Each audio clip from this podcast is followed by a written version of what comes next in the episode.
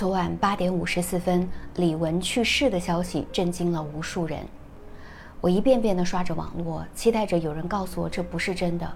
可现实就是如此残酷，没有反转。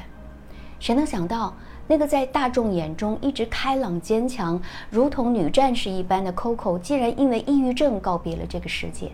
虽然这些年李玟的热度没有一些流量明星高，但是她依旧活跃在舞台上，不断的尝试新的音乐风格，认真对待每一个舞台。生活当中也总是展现着乐观有爱的一面。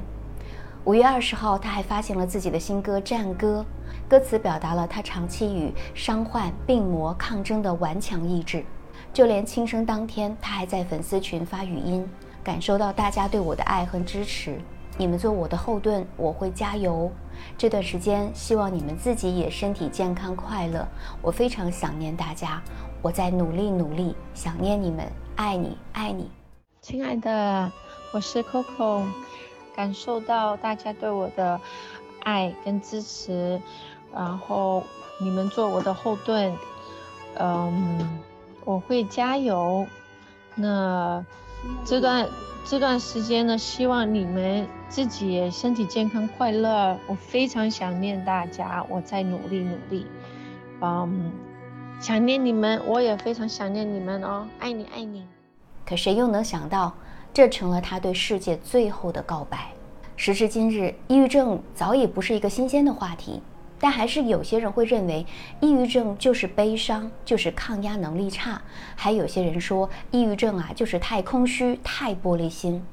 也只有真正了解过抑郁症的人才明白，抑郁症是一种，我知道我应该怎么做能够开心起来，但是我连爬起来的力气都没有的状态。这是一种心理疾病，也并不是说外表看起来阳光的人就不会患抑郁症。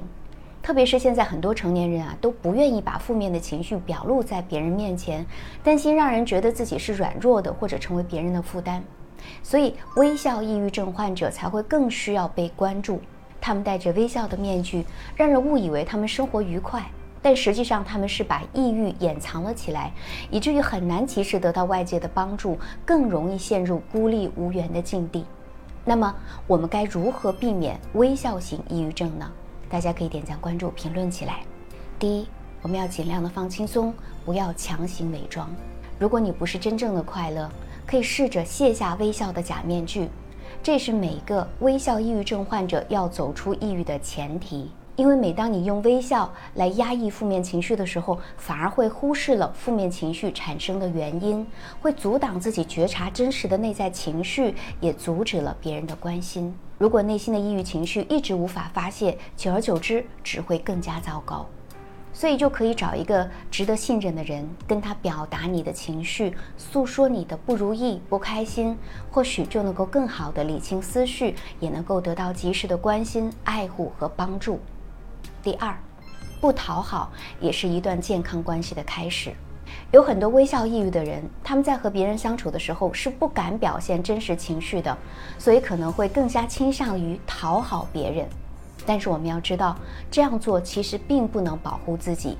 相对于一直微笑，你该有的脾气和性格更能够让人知道你的边界和底线。所以有时候负面情绪是比微笑更好的自我保护方式，它也是一种能量。任何一段关系在交往当中，当你不想笑的时候，请不要勉强自己。只有我们表达了内在真实的情感需求，才能够促进双方相互的了解，来达到一个平等合作的结果。抑郁症它不是洪水猛兽，虽然危害性很强，但是通过专业的心理疏导和医学治疗，还是可以好起来的。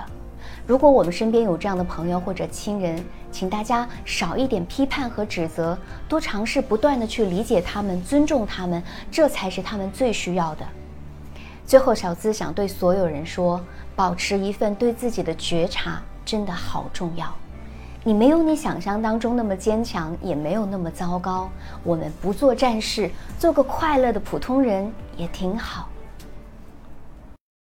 我是小资，关注我。影响千万女性，收获幸福。